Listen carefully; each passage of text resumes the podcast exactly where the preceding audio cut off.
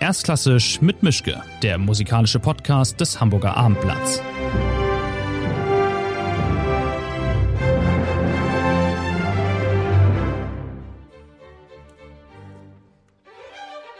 Jubiläumskonzert im großen Saal der Elbphilharmonie. Der virtuose Pinchas Zuckerman, die kanadische Solo-Cellistin Amanda Forsyth und das berühmte English Chamber Orchestra aus London feiern gemeinsam das 60-jährige Orchesterjubiläum. Seien Sie dabei am 9. Februar 2021 im großen Saal der Elbphilharmonie.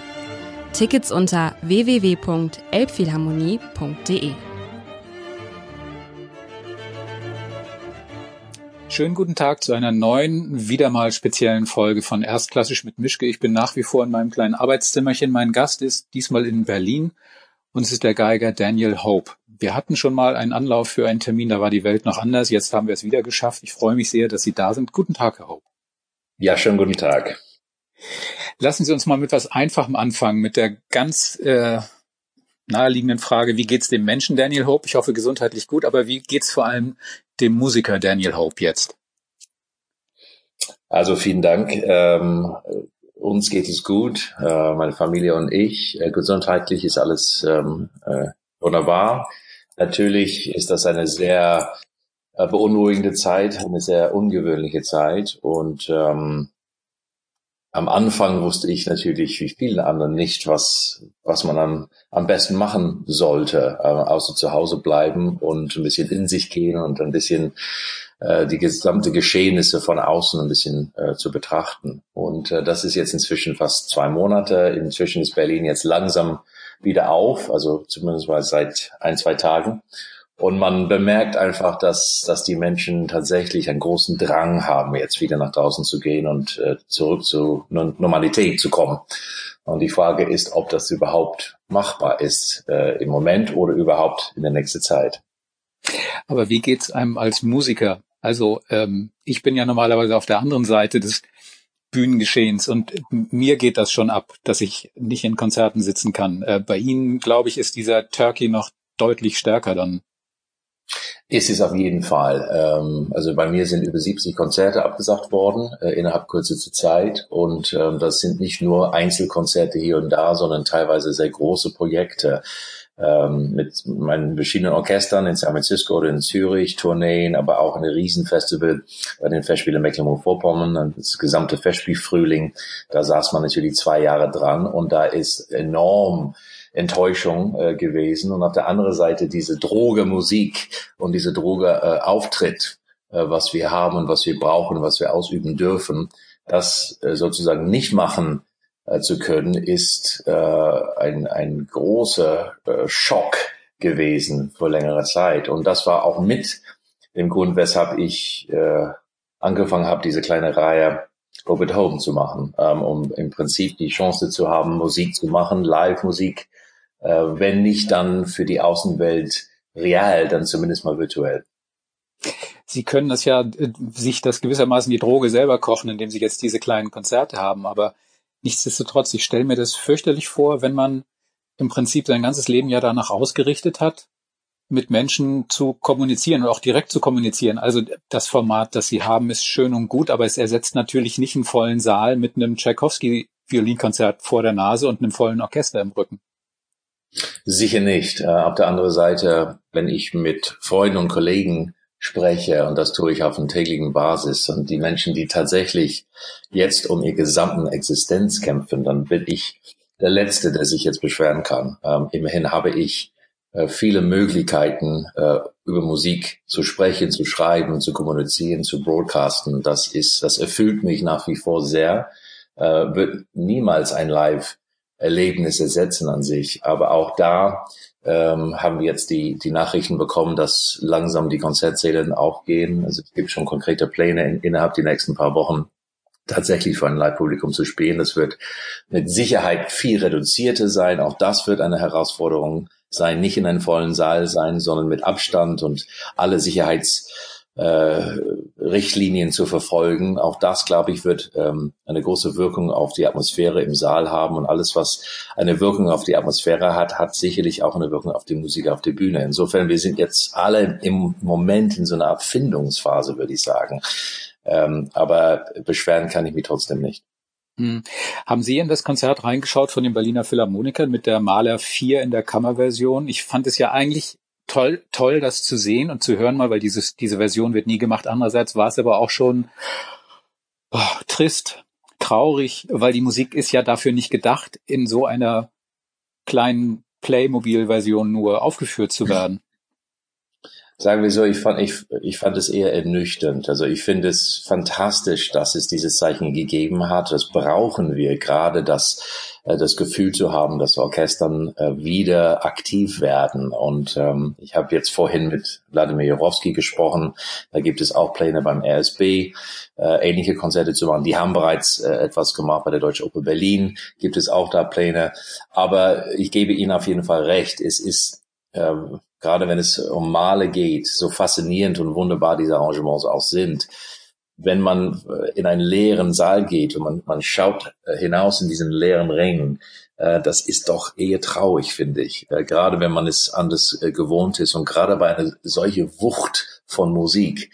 Ähm, deshalb war das auch mein Versuch, aus meinem Wohnzimmer eher bei dem klein anzufangen, eher bei Hausmusik, bei Kammermusik. Und da muss ich sagen, sehe ich auch für die Zukunft eine große Chance in das kammermusikalische Renaissance, die, wenn wir ehrlich sind, über den Jahren so ein bisschen seine Popularität verloren hat, äh, außer in gewisse Kreise. Und jetzt hat man tatsächlich die Möglichkeit, Kammermusik auf eine weltweite Bühne anzubieten. Und das, gerade als passionierte Kammermusiker, finde ich sehr spannend. Hm. Glauben Sie denn, die Debatte läuft ja noch, aber momentan überlegen sich ja viele, wie kann es eigentlich weitergehen, weil so wie es war, wird es nicht weitergehen können momentan und vielleicht ist es auch gar nicht sinnvoll, so weiterzumachen wie bisher, dass manche manche Solisten und manche äh, Dirigenten kaum wissen, auf welchem äh, Kontinent sie gerade sind und in welcher Zeitzone, weil sie äh, Pläne haben, die für drei reichen diese ganze Überlegung, wie kann man ein Musikleben vernünftiger gestalten? Äh, jetzt muss man's, vielleicht sollte man es aber auch. Wie sehen Sie das? Ich muss sagen, ich, ich sehe das als, als Herausforderung, aber auch als eine große Chance. Und ich gebe Ihnen recht. Äh, eine Art Reset für die ganze Welt. Das hätten wir uns nie äh, gedacht, dass das sowas kommen würde. Ich glaube, keiner von uns hätte diese Situation vorher sehen können. Und wir sind nun gezwungen, anders zu denken und über vieles. Also über, wie wir reisen, wie wir leben, wie wir miteinander umgehen, was Entertainment bedeutet. Gerade dieses Wort, was auf Deutsch äh, oft so ein bisschen ähm, so eine negative Beigeschmack hat, was nicht der Fall ist in anderen Ländern. Wie geht man unter der Haltung und wie äh, erreicht man Menschen mit Musik, mit Kunst, mit Theater? Das ist, glaube ich, ähm, tatsächlich die Möglichkeit, durch dieses Reset neuen Wege zu gehen. Es wird sich natürlich zeigen, was ist erlaubt. Und die größte Frage, zumindest für mich, ist, selbst wenn die Konzertsälen wieder morgen aufmachen würden, werden die Leute da wieder reinströmen. Und da äh, habe ich meine Zweifel. Und deshalb glaube ich, muss man ganz proaktiv überlegen, äh, wie soll Musik zumindest mal in den nächsten ein bis zwei Jahren oder vielleicht noch mehr stattfinden.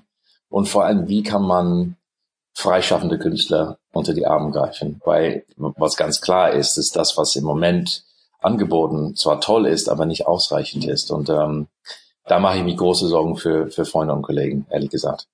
Ja, wir haben uns jetzt beide jede Menge Fragen gestellt, wir haben aber beide keine Antworten. ja, also wie geht es denn Ihnen? Wie ist es denn eigentlich im, im Feuilleton-Bereich? Das würde ich, mich auch interessieren, weil das ist natürlich ein großes Thema. Wenn es keine Konzerte gibt oder weniger, ähm, was passiert dann mit dem Musikkritiker?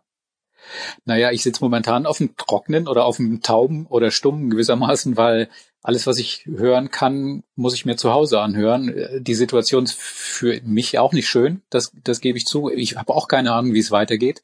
Es wird ja wieder ein Leben geben, es wird wieder ein Hochfahren geben, es wird andere Formate geben. Von daher glaube ich nicht, dass uns die Themen dann ausgehen werden, aber es wird ein anderes Angebot sein und ich bin auch, glaube ich, ziemlich sicher, dass die, die Vermittlung von Wissen über Musik immer wichtiger wird und vielleicht jetzt gerade in dieser Zeit noch wichtiger als vorher, weil das mhm. ist dann die Grundlage, um dann, wenn es wieder losgeht, äh, eine andere Art von Einblick dann zu haben. Es wird ja oft versucht, alles Mögliche zu vermitteln und zu erklären. Und das ist, glaube ich, eine Aufgabe, die auch für uns auf der journalistischen Seite jetzt immer immer stärker sein wird. Aber klar, ich sitze hier auch und denke, ähm, also in meinem Kalender ploppen diese ganzen Termine auf und heute Abend hätte ich Male Achte gehabt.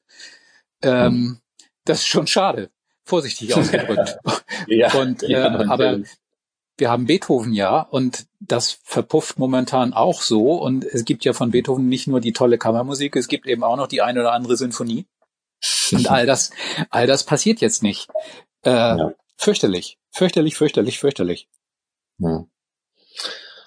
Also ähm, ich, ich, ich bin trotzdem vorsichtig zuversichtlich, dass man einen Weg findet, ähm, wieder zu, zu einer lebhafte Musikwelt und Kulturwelt zurückkehrt. Ähm, ich beobachte natürlich die große Diskussion in Deutschland über Systemrelevanz, ähm, was auch, muss man auch sagen, gerade in Deutschland eine sehr starke Debatte ist. Ähm, die anderen Länder sind Wort. Ich, ich, ich finde es ganz merkwürdig, ehrlich gesagt. Also ich, ähm, ich, ich, ich rätsle immer darüber. Aber ähm, ich beobachte vor allem auch viele andere Länder, also Amerika, ähm, gerade England, Frankreich. Und in Amerika, wo ich viel zu tun habe und sehr viel und sehr gerne konzentriere, basiert die gesamte musikalische Landschaft auf das Privatfinanzierung äh, und nicht über den staatlichen Geldern. Und ähm, ich glaube, dass die Zukunft der Finanzierung ähm, oder das Sponsoring von Musik wird auch gerade jetzt auf den Kopf gestellt. Da bin ich sehr, sehr ähm, gespannt zu sehen, wie Festivals zum Beispiel in Zukunft ähm, ihre Gelder zusammenbekommen und wie die Finanzmodellen aus sehen werden dafür. Das Wichtigste ist Musik zu machen, da sind wir uns alle einig, aber trotzdem muss jemand dafür bezahlen. Und ähm, diese Festivals existieren nicht von alleine. Und mhm. ähm, deshalb, äh, ich, ich beobachte diese Debatte und diese Zeit mit großem Interesse. Ich denke, dass die das Streaming und die Fernsehsender oder ähm, die, die Sender, die die Möglichkeit haben, hochwertige Streaming-Formate anzubieten, im Netz sowie auch im Fernsehen ähm, tatsächlich mehr und mehr eine starke Position einnehmen werden, weil die Menschen darauf zurückkommen. Und ob wir am Ende des Tages sagen, das ist kein Ersatz oder ist es ein Satz oder ein halber Ersatz, es bleibt uns im Moment eigentlich die, die einzige wirklich Möglichkeit, ähm, Musik auf der Welt zu teilen miteinander. Ist es okay, wenn viele das jetzt machen, ohne dass dafür irgendeine Art von Bezahlung passiert? Also ist das Lebenszeichen dann wichtiger als die Lebensfinanzierung? Ich finde, es, es müsste eine Mischung geben. Es, es gibt bereits sehr, sehr viele Organisationen und Ideen von Künstlern gegründet, wie sie Plattformen, Streaming-Plattformen äh, geltend machen können, ähm, dass die Geld kassieren können für, für deren Streams. Und das begrüße ich, das finde ich super. Ich finde auf der anderen Seite, dass die Fernsehsender jetzt eigentlich noch mehr tun könnten. Und wir wissen beide, äh, klassische Musik im Fernsehen ist bisher auf, auf eine absolute Sparflamme äh, reduziert worden.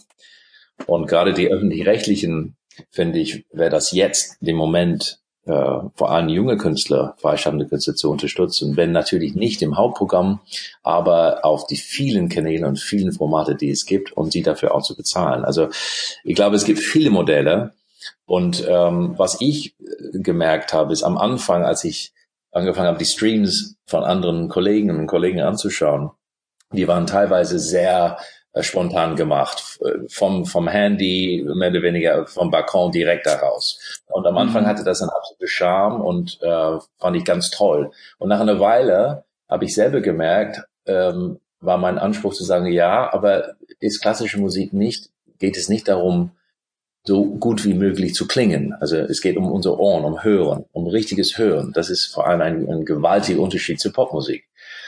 Und ist es nicht möglich, ein Stream zu produzieren, das tatsächlich klingt, als wäre es in einer Aufnahmestudio oder einem Konzertsaal aufgenommen worden. Und ich glaube, äh, dass solange jetzt diese Pandemie andauert und solange die Restriktionen andauern, dass ähm, die Menschen mehr und mehr auf diese Qualitäts-, also Tonqualitätsanspruch gehen werden.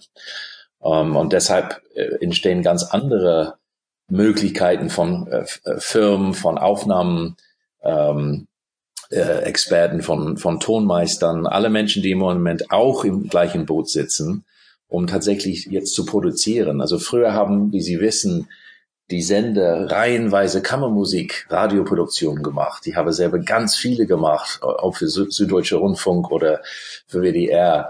Das ist, ist auf der absolute Minimum zurückgefahren worden. Und jetzt die Möglichkeit, das wieder aufzugreifen, vielleicht sogar auch noch mit Bild, finde ich persönlich eine wunderbare Möglichkeit, Musik zu teilen.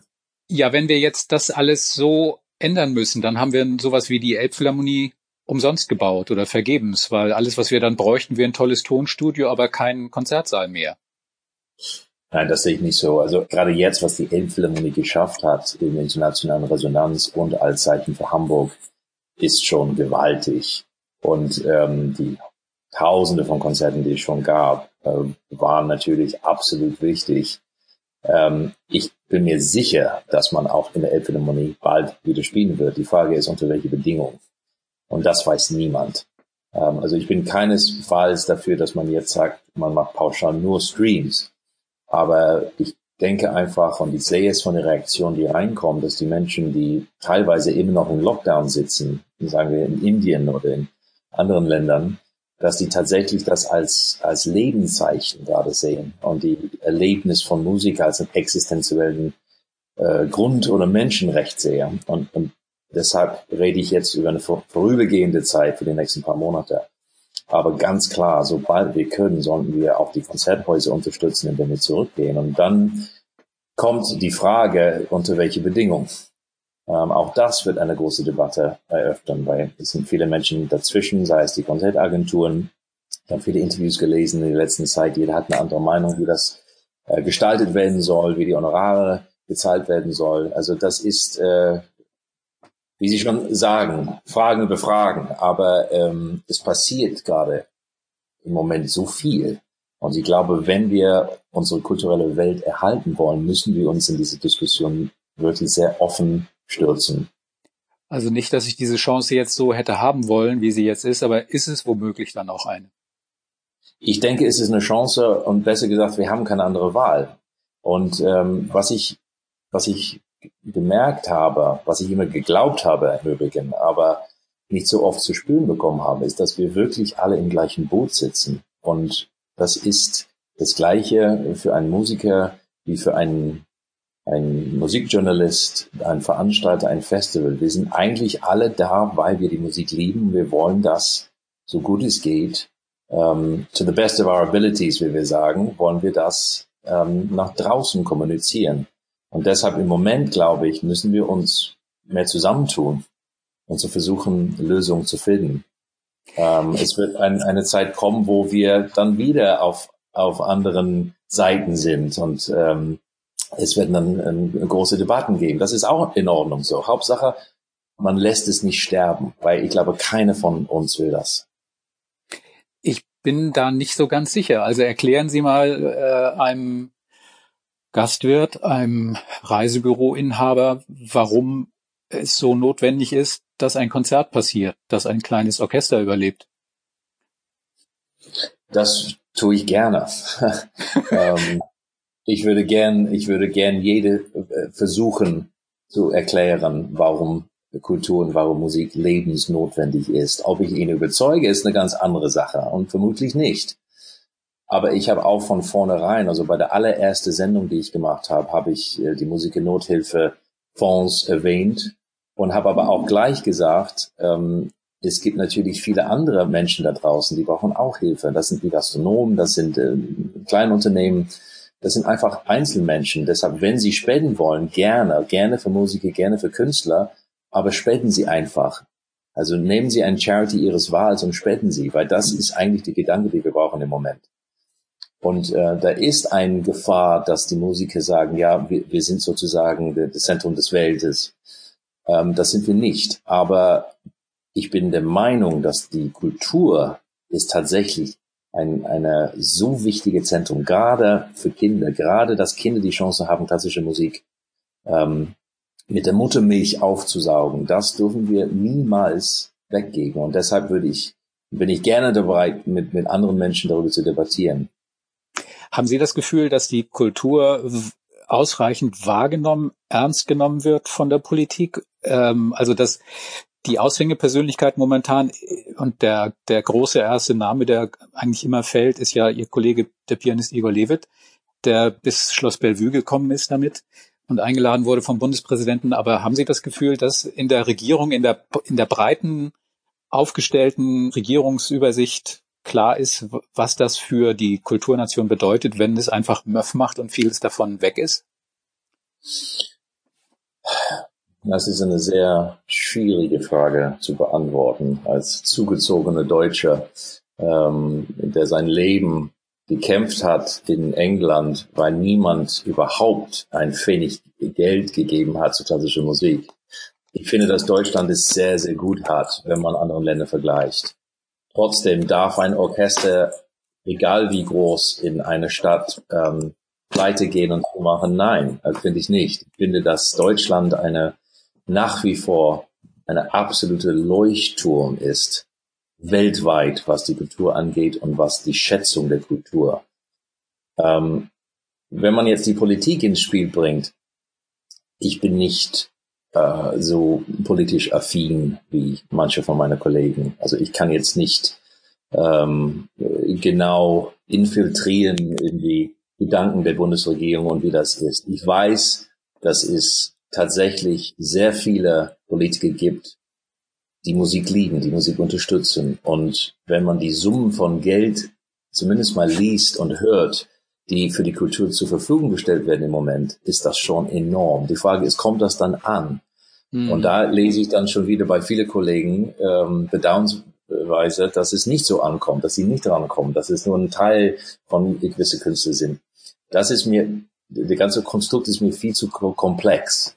Und da ich jetzt seit über 16 Jahre ein eigenes Festival in Amerika betrieben habe, wo wir jeden Pfennig selber erkämpfen mussten von Menschen, ähm, bin ich der Meinung, dass dieses privaten Sektor, was die Finanzierung von klassischer Musik in der Zukunft angeht, wichtiger und wichtiger sein wird. Trotzdem darf niemals die Regierung aus ihrer Verpflichtung rauskommen.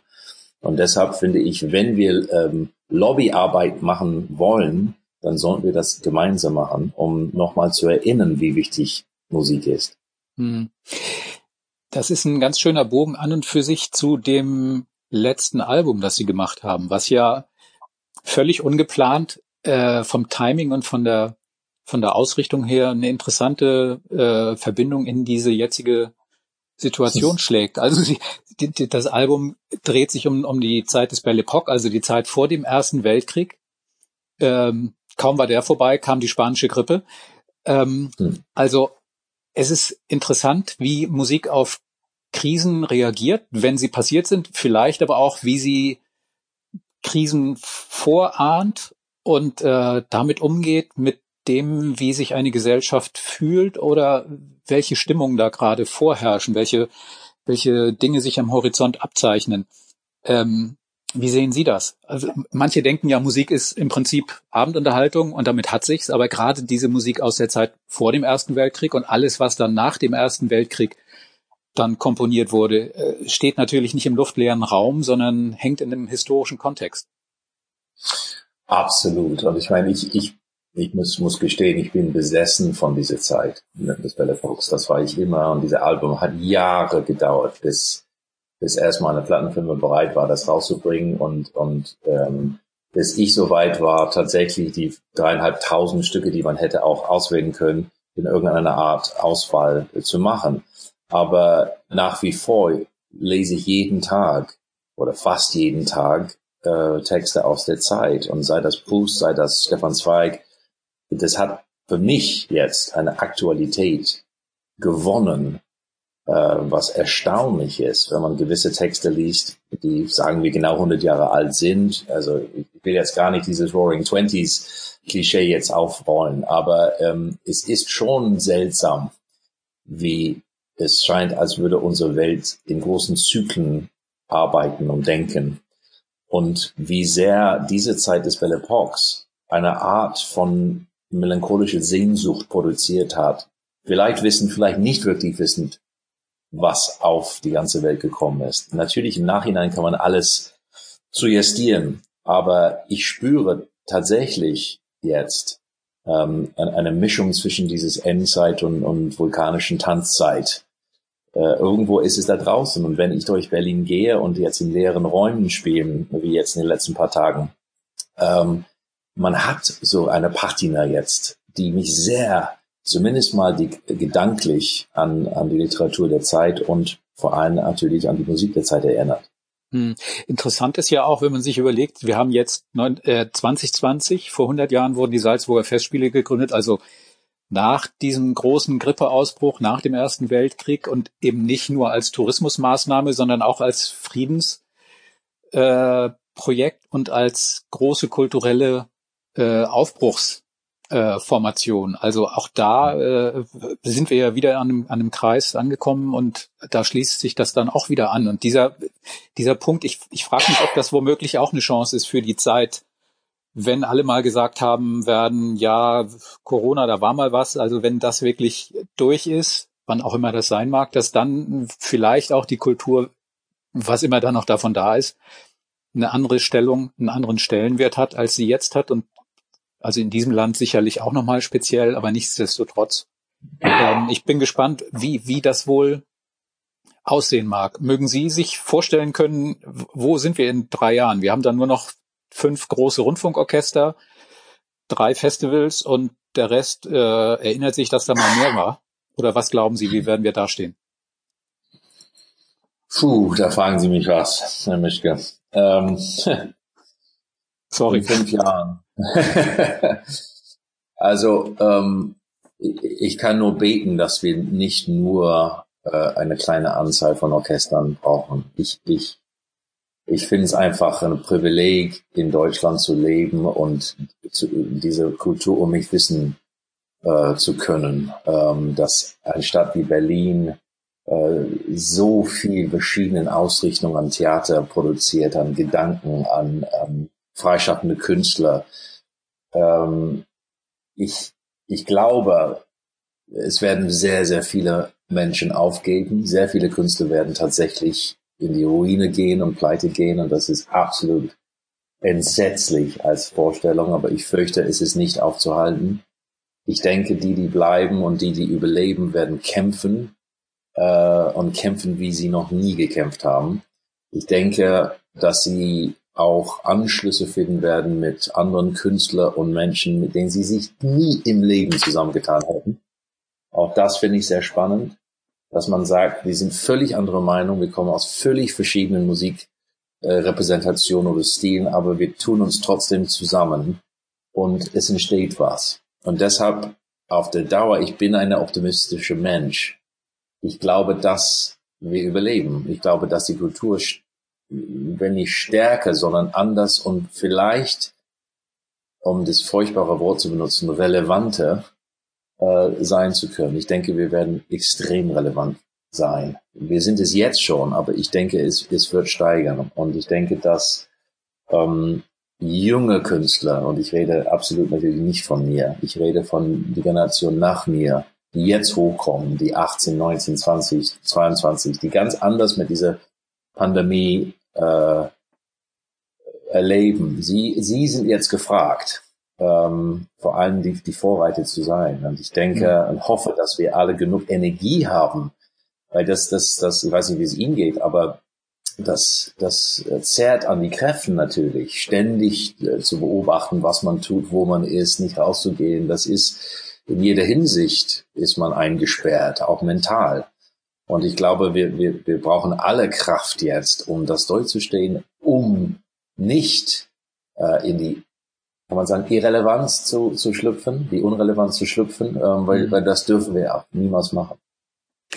Also es gab neulich einen Artikel in der New York Times, das ist nicht direkt eins zu eins vergleichbar, aber da wurde mal aufgelistet, wie schnell und wie äh, wie schnell es eigentlich ging nach der spanischen Grippe damals Anfang des äh, 20. Jahrhunderts, dass sich das Musikleben in den USA wieder erholt hat. Aber da gab es kein Internet, da waren die äh, Schallplatten äh, Firmen ganz anders aufgestellt als jetzt. Also die, die, die Infrastruktur war eine andere. Aber da hat man das im Prinzip relativ schnell wieder weggesteckt, weil klar war, es gibt nichts anderes als live und man kann gar nichts anderes machen als ins Konzert gehen. Ähm, das haben wir jetzt halt nicht so, diese Situation. Deswegen, ich bin da völlig ahnungsfrei, wie es weitergeht.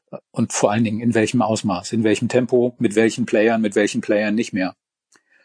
Ich bin sehr gespannt. Ähm, also es soll, ähm, wenn jetzt nicht drastische äh, Rückkehrungen oder drastische neue Regelungen kommen, ähm, werde ich im Juni tatsächlich Live-Konzerte spielen für ein Live-Publikum. Ich bin einfach sehr gespannt, wie das für allen Beteiligten ist. In welchem ähm, Format denn? Also in welchen, welche Besetzung und dann in einem richtigen Konzertsaal? Also so das, was wir ja. beide noch grob kennen oder ja, irgendwo ja, also in in ein, in ein ich, ich darf es jetzt noch nicht genau sagen, ähm, aber auf jeden Fall in einen, einen sehr bekannten Konzertsaal in Deutschland mit Publikum. Natürlich mit Abstand und nach allen Sicherheitsvorkehrungen, ist klar, aber in ein, in ein äh, auf jeden Fall in ein Konzertsaal und dann noch in einige andere Orte, äh, wo Menschen regelmäßig hingehen, um Musik zu hören. Ich sage, ich, ich will jetzt nicht kokettieren, aber äh, es ist nur, weil wir gerade jetzt dabei sind, das tatsächlich äh, hoffentlich zu bestätigen. Aber jeden Tag kommt dann eine andere Meldung aus irgendeinem Land und wir wissen nicht, gerade finde ich in Deutschland ist das ähm, äh, tricky mit der ganze ähm, unterschiedliche Regelungen von Bundesland zu Bundesland, dass in NRW zum Beispiel man plötzlich viel mehr machen kann als äh, beispielsweise in Berlin oder in, in, Bayern. Und auch diese Anpassung äh, ist, glaube ich, für uns im Moment, für, für Veranstalter, für große Konzertsäle eine riesen Herausforderung, weil wir, sie wissen einfach nicht, wie sie weiter planen sollen. Hm. Trotzdem, ähm, ich bin zuversichtlich, dass wir, äh, sagen wir, innerhalb der nächsten zwei Monaten einige Live-Konzerten erleben werden. Ich habe gelesen, ähm, in Wiesbaden hat das Staatstheater schon aufgemacht. Ich weiß nicht, ob Sie das gesehen haben, ähm, aber mhm, die ja. fangen jetzt schon an wohl. Ähm, andere werden folgen und äh, wir werden schauen. Äh, ich, ich bin trotzdem zuversichtlich, dass wir zu einer, zumindest mal zu einer, einer Aktivität kommen, äh, die äh, nicht nur als Zeichen ist, sondern tatsächlich Menschen Musik gibt und wiedergibt, weil ansonsten einen gesamten Sommer ohne Musik ist für mich ein absolutes Grauen. Also Live-Musik. Der große Helge Schneider hat gerade vor ein paar Tagen gesagt, ich spiele nicht vor Autos. Wenn ich nicht vor Publikum spielen kann, dann war's das. Ja, ich habe das gelesen. Ähm, ich, ich mag ihn und schätze ihn wahnsinnig. Ich finde ihn toll. Ähm, das ist eine Entscheidung. Ich, ich, Im Moment würde ich nichts ausschließen. Im Moment würde ich erstmal gucken, wohin geht die Reise. Wenn Sie mich fragen, wo wollen Sie morgen am liebsten spielen, dann sage ich Ihnen ganz einfach, Carnegie Hall, klar. Ja, gut. Ähm, ja, ja, aber, aber, aber wir müssen realistisch sein. Wir müssen, klar. wir müssen, wir müssen ähm, äh, das nehmen, was, was uns vorgeschrieben wird als Gesetz und wir müssen vielleicht versuchen, da äh, ein bisschen dazwischen zu tanzen, nicht auf dem Vulkan, aber irgendwo zwischen den Reihen ähm, um vielleicht tatsächlich andere Ideen, andere Möglichkeiten zu finden. Insofern, so sehr ich diese Aussage respektiere ähm, und nicht unbedingt ein, ein Autokino mit einer Klavierrecycle oder mit einem, einem Klavierquartett von äh, Gustav Mahler in Verbindung bringe, wenn das unsere einzige Möglichkeit ist, tatsächlich Menschen in ein, ein Live-Konzert zu locken und nicht ein Stream, dann wäre ich dafür erstmal das anzuschauen und zu gucken, wie, wie ist es denn überhaupt? Hm. Wenn Sie jetzt die Wahl hätten, also die große Post-Corona-Fee käme, würde Ihnen einmal den Zauberstab über den Schädel ziehen und sagen, so, Herr Hope, Sie können sich jetzt aussuchen, ein großes Stück, großer Saal, volles Publikum, Repertoire, was immer Sie möchten. Was wäre denn jetzt das erste Stück, was Sie unbedingt wieder vor großem Publikum auf einer Bühne mit allem Zip und Zap spielen wollen würden? Shostakovich erstes Violinkonzert oder Alban Berg Violinkonzert, eins von beiden. Das ist nicht die schlechteste Wahl. Glauben Sie, glauben Sie, Sie kommen da, glauben Sie, Sie kommen da ohne Tränen durch? Ohne Tränen? Ja. Äh, inwiefern jetzt? Naja, also. Achso, Sie meinen, weil, weil es so emotional ist. Genau. Nein, ich komme sicherlich nicht ohne Tränen. Also äh, allein wenn der erste Takt äh, mit der Harfe anfängt bei Abnenberg, äh, kommen die Tränen so oder so bei mir. Ähm, wenn ich dann tatsächlich wirklich vor einem Publikum in einem wunderschönen Saal in Deutschland äh, mit einem großes Orchester und Dirigent, den ich schätze, äh, dann bin ich höchstens nach Tag 23 bin ich ein Wrack. ähm, das, das da wird. Ich weiß, ich weiß. aber aber ähm, diese Musik ist, also beide Stücke sind so emotional geladen. Ich muss sowieso mit mir kämpfen, wenn ich das Stück spiele. In, in jetzt, in der jetzigen Situation, ich glaube, das das ist überwältigend. Und auf der einen Seite freue ich mich darauf, weil ich ähm, ich will unbedingt diese große äh, Meistern wieder interpretieren dürfen. Auf der anderen Seite ähm, wir sind so ein bisschen in einer Zwangsjacke. Insofern, ja, es wird hoch emotional, wahrscheinlich zu emotional und äh, wahrscheinlich am Ende kriege ich einen Zerriss von ihm dafür. Aber es ist, das ist wie es ist. Also ähm, wir, wir tun, was wir können. Und ähm, ich, ich kann Ihnen nur sagen, in dem Moment, wo, wo diese Zauberfee Ja sagt, bin ich sofort auf der Bühne und es, niemand wird mich zurückhalten. Das, da können Sie sein. Ja. Glauben Sie, müssen Sie jetzt eigentlich äh, mal praktisch gefragt, muss man sich als Musiker jetzt zum Üben zwingen, weil man gewissermaßen zielloser ist? Oder ist das Üben erst jetzt, also mal losgelöst von dem, ich höre Musik äh, ganz nah an mir, ich mache die auch noch selbst, aber wenn man den Druck nicht hat, liefern zu müssen, ist dann auch der Druck weg, üben zu sollen?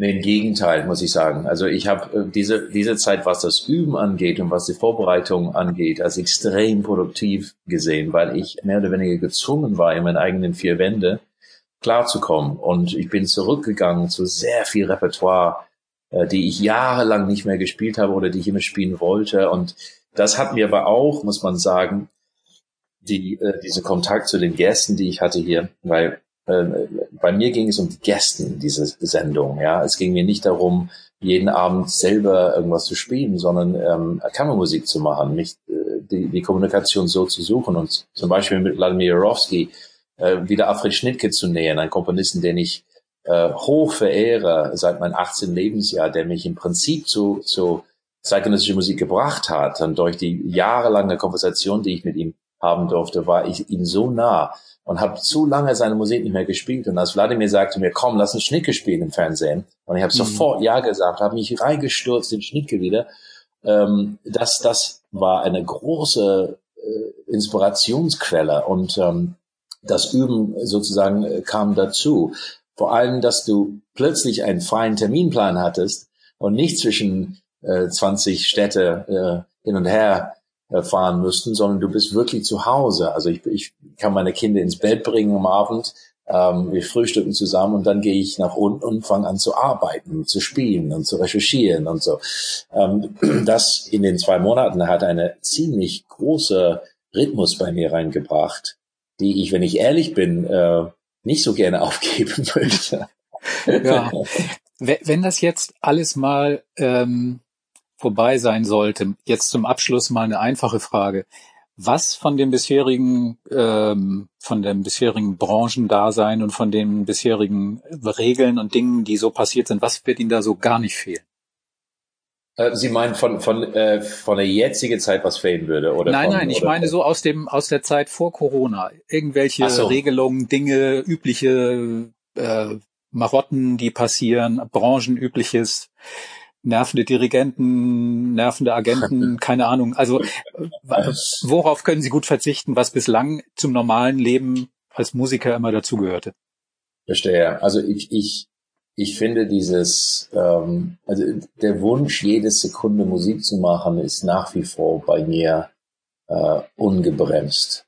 Aber der Wunsch, durch die ganze Welt ständig zu reisen und ständig auf Achse zu sein, ist tatsächlich ziemlich eingedämmt bei mir. Ähm, diese pausenlose Reisen, pausenlose Jetlag, pausenlose äh, Kontinent-Hopping, wie man so sagt, ähm, ist durch diese Zeit habe ich ungezwungenerweise gelernt, wie es ist, an einem Ort zu sein. Und eine Sache, dass ich so toll fand an dieser Serie, ich meine, jetzt haben wir es vorgesetzt, die Serie, ist, dass ich Menschen anrufen kann und man sagt, kannst du morgen in die Sendung kommen? Und keiner hat eine Ausrede. Ja, und erstens, erstens haben sie keine Ausrede, aber zweitens, früher war das so. Früher war es so, dass die Musiker ähm, eine Tournee, die sind, sagen wir, in Berlin gestartet, Anfang des 20. Jahrhunderts. Sie haben ein Konzert, es wurde angesagt eine Woche vorher. Und wenn es ein Erfolg war, haben sie gesagt, bleiben wir. Machen wir noch mal eins, machen noch mal zwei. Hm. Ähm, wie ist es nächste Woche? Ah, nee, nicht Donnerstag, Mittwoch, so. Und das als äh, Planung für die klassische Musik ist für mich innerhalb dieser Corona-Zeit die, die größte Luxus gewesen, dass man spontan planen könnte und sagen, jetzt, okay, dann doch nicht. Und diese zwei, drei, vier Jahre im Voraus, die unser Betrieb in Anführungszeichen fordert von uns, ist extrem äh, nervig. Auf der einen Seite, du hast die Sicherheit, die Planungssicherheit, das ist ein großes Privileg. Auf der anderen Seite musst du dich festlegen, dass du in drei Jahren an dem Tag den zweiten Sonat von Brahms spielen willst. Warum nicht Nummer drei? Oder hm. warum nicht Seminski statt Brahms? Ähm, und dieses spontane, äh, lass uns jetzt Musik machen, lass uns jetzt was planen, lass uns jetzt konzipieren. Ähm, also das wird mir sicherlich fehlen. Okay. Naja, noch ist es nicht ganz so weit. Ähm, ich bedanke mich jedenfalls erstmal. Es hat sehr viel Spaß gemacht, mit Ihnen zu sprechen. Ich hoffe, dass wir uns bald sehen und hören und dass wir bald auch wieder in Konzerten sitzen. Also Sie auf der einen ja. Seite vom Gang und ich auf der anderen Seite äh, ja. dass das ganze Leben irgendwie sich auch mal wieder normal anfühlen könnte. Vielen Dank erstmal, frohes Schaffen, bleiben Sie gesund, Maske auf, Finger weg davon und äh, ja. dann irgendwann geht's wieder weiter. Danke, Tausend alles Dank. Gute für Sie. Ja, Dank. schönen Tag. Ciao. Genau, tschüss.